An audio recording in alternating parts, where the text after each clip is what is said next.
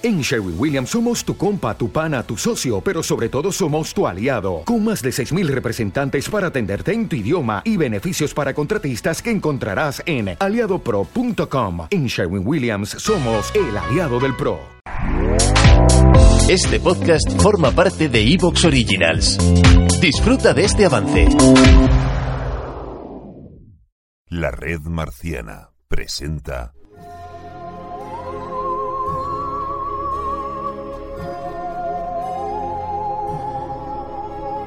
Marcianos en un tren.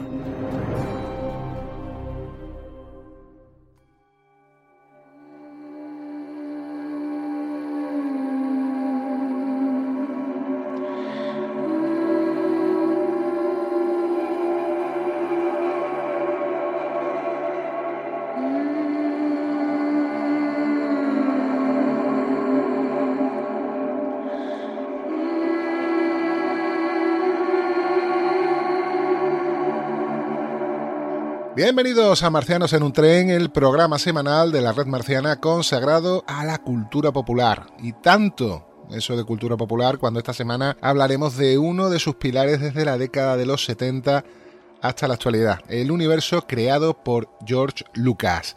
Queda un, un mes aproximadamente para que os traigamos nuestro análisis, veredicto e impresiones sobre Andor pero por de pronto tenemos reciente el estreno de Tales of the Jedi, o como se ha titulado en España, Las Crónicas Jedi, historias de los Jedi si nos escucháis desde el otro lado del charco. Y una vez más se demuestra que cuando la franquicia tira de animación, se consiguen unos resultados que como mínimo no fracturan a la audiencia, al menos no como lo hacen sus productos en acción real en los últimos años. Soy José Ceballos y como es habitual, creo que podemos decir ya clásico en la red marciana para todo lo que tiene que ver con Star Wars nos acompaña el maestro Jimbur, que sé que viene tan contento como si los Reyes Magos le hubieran traído el halcón milenario, pero no el de Hasbro, ni el de Lego, sino el de verdad. ¿Qué tal, maestro? ojalá, ojalá, a ver si nos escucha alguien de, Lego y nos hace ese regalito. Sí, el problema sería la plaza de aparcamiento. pero bueno, haremos ese esfuerzo. Hay cosas que merecen la pena en esta vida. Hombre, claro que sí. Nada. Si hay que quemar tres coches, se queman tres coches. Pues un placer como siempre y, desde luego pues con muchas ganas porque creo que te escuché, me parece que fue en el análisis de, de la Casa del Dragón donde decías que tenías como cierto penar o cierta tristeza porque cuando habías moderado dos programas, eh, en este caso el libro Boa Fett y Kenobi, te quedaba esa sensación agridulce porque no habían sido productos redondos, ¿no? Y, y mm. ahora estoy viendo que a finales de año parece que Disney nos ha escuchado, mentira, nunca nos escucha, y, nos está regalando una doble ración, por un lado este, este especial de Tales of the Jedi y por otro Andor. Entonces estoy muy contento y sobre todo porque estamos buscando al equipo adecuado para, para disfrutar de este podcast. Madre mía, cómo estoy disfrutando Andor, eso puedo asegurarlo. Y gracias al poder de la fuerza del maestro Jimbur, contamos hoy con un invitado de excepción. En su estreno en la red marciana, un podcaster de lujo, de altura, con tablas, con followers, con hype, con hope, en este caso sería en New Hope, aunque él lleva tiempo en esto, un seguidor y un buen conocedor de Star Wars, otro maestro Jedi del podcast, en definitiva, Ricardo García, bienvenido.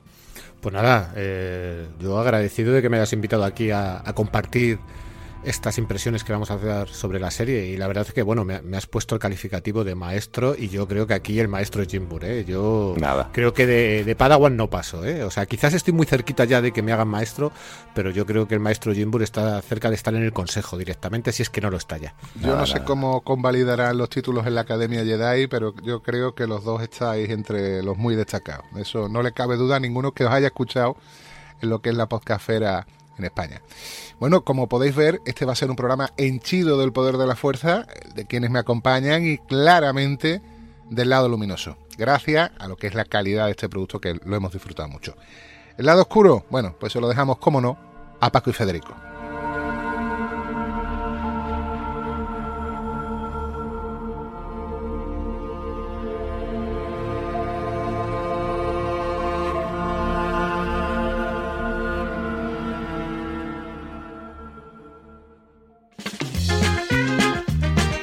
Pues sí, amigos, hoy vamos a hablar de la última película de Anurag Champú, reminiscencias de un butreque evanescente. Satan Sound ha dicho no me he enterado de nada, pero está muy bonita. Y Carlos Bollero...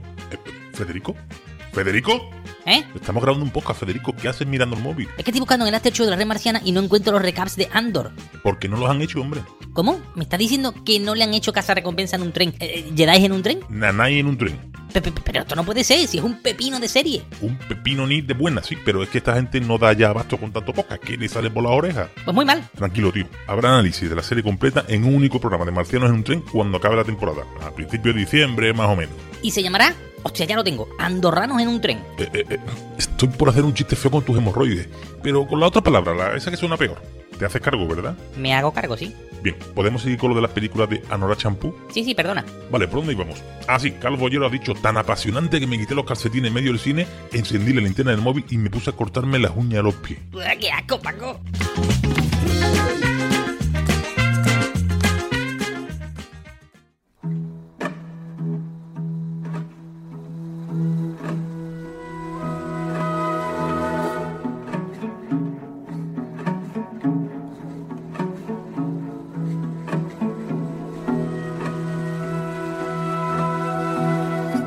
Estás en Marcianos en un tren y este es el programa que vamos a dedicar a la última serie de animación de Star Wars, Tales of the Jedi, las crónicas Jedi. Seis episodios que nos han dejado muy, muy buen sabor de boca. Y lógicamente, como yo no soy el más dotado para hablar de los productos de animación de Star Wars, pues me he buscado a dos, como decíamos antes, maestros, aunque ellos lo discutan del tema, que son Jim Burr y Don Ricardo García. Y vamos a intentar hablar pues un poco de todo. Vamos a tratar lo que ha sido el desarrollo, la concepción, hasta que se ha podido materializar la serie. Hablaremos después de los talentos detrás de ella, tanto los que están, bueno, aquí no sé si decir delante de la cámara y detrás de la cámara, todos los implicados en el proyecto. Y por supuesto al final comentaremos lo que nos ha parecido, aunque ya os hemos dejado claro que ha sido un trago muy, muy, muy agradable, sobre todo cuando venimos de, de productos recientes que no han sido tanto de, de, nuestro agrado. Mi opinión y la del maestro Jimbo la conocéis por los análisis, pues no solo de, Bad Batch, sino principalmente en este caso me refería al libro de Boba Fett y a Obi-Wan, puesto que, bueno, en otras cosas hemos estado más optimistas, pero yo tengo curiosidad por saber brevemente y antes de entrar en lo que es Tales of the Jedi, la opinión de Ricardo sobre las últimas andanzas en el universo televisivo de Star Wars, concretamente estas dos series, y si quieres concentrarte, que la tienes más reciente en Obi-Wan. Pues, pues yo estoy un poco alineado con vosotros, o sea, porque tenía muchas ganas a las dos series, pero me da la sensación de que al final han sido productos hechos un poco de prisa y corriendo, Sin, sin el cariño que se le espera, sobre todo a, a, Kenobi, ¿no? Porque yo, a ver, yo eh, esto es una discusión que he tenido muchas veces con Jim Bull. Yo sé que él es muy fan del personaje de Boba Fett. Yo el personaje de Boba Fett no entiendo qué le ven los fans. Yo también soy muy fan, te lo confieso. Claro, nunca me ha parecido que fuera tan importante, pero es cierto que, bueno, ya que le das una serie, pues céntrate, ¿no? Y, y tenía claro. cosas como, como los flashbacks de Boba Fett que me interesaban muchísimo, pero luego toda la historia que contaban de su, de su presente, por así decirlo, es que me daba un poco igual. Y el problema con Kenobi ha sido un poco el mismo, ¿no? O sea, eh, tenías la sensación de que había cosas que eran interesantes, pero luego había otras cosas que incluso podríamos calificar de acabados chapuceros, ¿no? Sí, sí. De, de fallos, fallos de, de, ver un personaje con una, con una maqueta de una nave o con una nave directamente que se salía de escala, uh -huh. eh, todo muy plano, todo rodado en el, en el stagecraft, pero sin saber rodarlo bien, ¿no? O sea, sin saber mover la cámara, todo como, como en paneos horizontales muy, muy arquetípicos. E incluso, fíjate, veníamos también de Bad Batch, que Bad Batch tuvimos tres primeros capítulos que fueron una maravilla, o sea, pero auténticamente brutales a nivel técnico y a nivel de animación, a nivel de historia, pero que luego volvimos a caer un poco en los errores que ya vimos en Clone Wars y que vimos en Rebels, ¿no? El, el empezar a, a, tener una primera temporada muy episódica en la que no hay una historia río que va arrancando hasta que llega casi al final.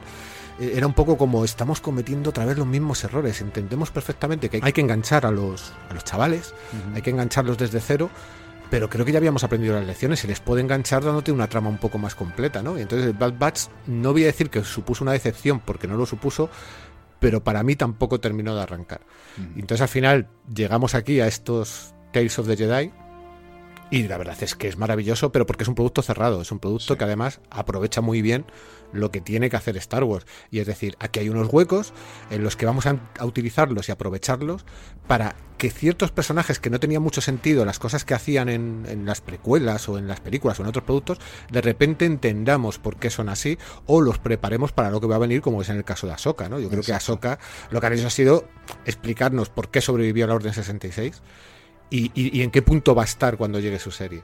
Entonces, bueno, con esto y también como habéis comentado, con Andor, que la verdad es que yo estoy disfrutándola muchísimo, aunque me extraña que no está habiendo nada de ruido en las redes, es una cosa que me tiene muy sorprendido y, el otro día lo hablaba con Jimbo y decía, a ver, esto es bueno porque nadie está sacando cosas malas de Andor, pero es malo porque significa que una de dos, o la gente no la está viendo, o la gente se está desenganchando, no, no tengo muy claro. Eh, yo creo que que es una serie muy interesante, pero muy interesante, que además está jugando a una forma de contar historias muy de series antiguas, de esas series de, de misiones tras las líneas enemigas o de la resistencia de la Segunda Guerra Mundial. Lo que está haciendo es eso, básicamente.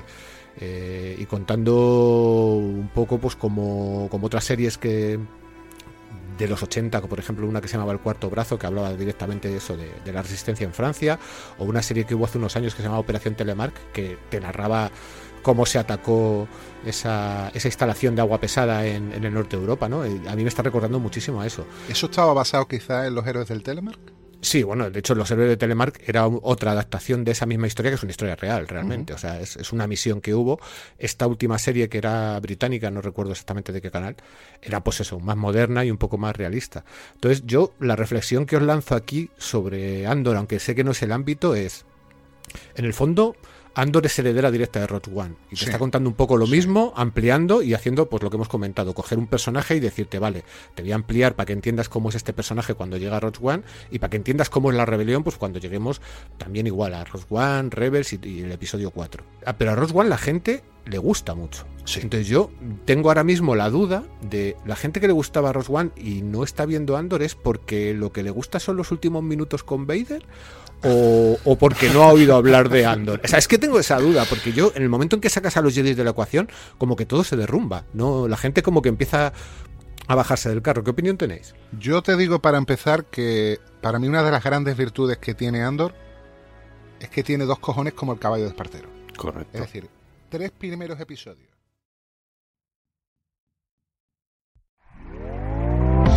¿Te está gustando lo que escuchas? Este podcast forma parte de Evox Originals y puedes escucharlo completo y gratis desde la aplicación de Evox. Instálala desde tu store y suscríbete a él para no perderte ningún episodio.